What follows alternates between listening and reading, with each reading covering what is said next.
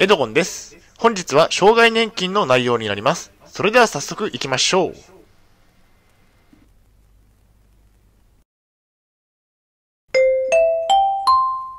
はい、H キャップチャンネルにようこそ。えー本日の内容ですが、えー障害年金と障害者雇用を両立させると収入爆増する件についてお送りしたいと思います。前提条件としましては、現在私は統合失調症を患っています。精神病院に3年間入院をしていました。借金がありますね。大変申し訳ないのですが、ポッドキャストの方は写真が見れないのでご了承ください。それではコンテンツですね。丸1番で、障害年金と障害者雇用の両立について。丸2番で、障害年金と障害者雇用を両立させるメリットについて。最後に本日の行動プランと終わりにがあります。ではまず丸1番の障害年金と障害者雇用の両立について。障害年金を更新する。まずは障害年金を更新します。働けていない場合や医師の診断書に就労困難などと書いてもらえば障害年金の、2級なら更新可能ですね障害基礎年金で6万5千円。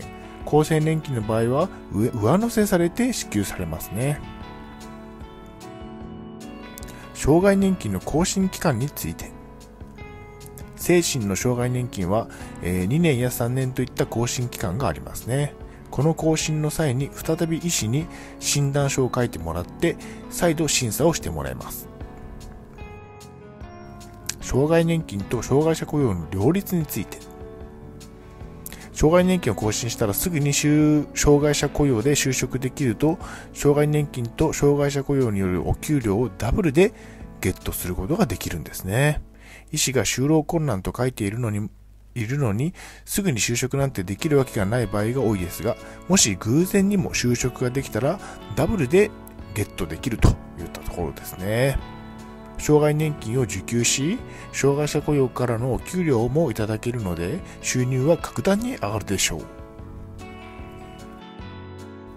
私の場合は、2021年の9月に障害年金が無事に更新できましたが、障害者雇用での就職をする予定はありません。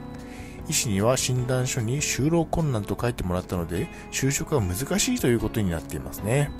私も働けば体調不良になるという怖さがあるため、就職はできないと思ってますね。次に丸2番で、障害年金と障害者雇用を両立させるメリットについて。ダブルの収入がゲットできると。障害年金と障害者雇用でのお給料がダブルでゲットできます。ただし、働いている場合は、次回の障害年金の更新の時に、障害が軽くなったと判断され、更新ができない場合もあるので注意が必要ですね。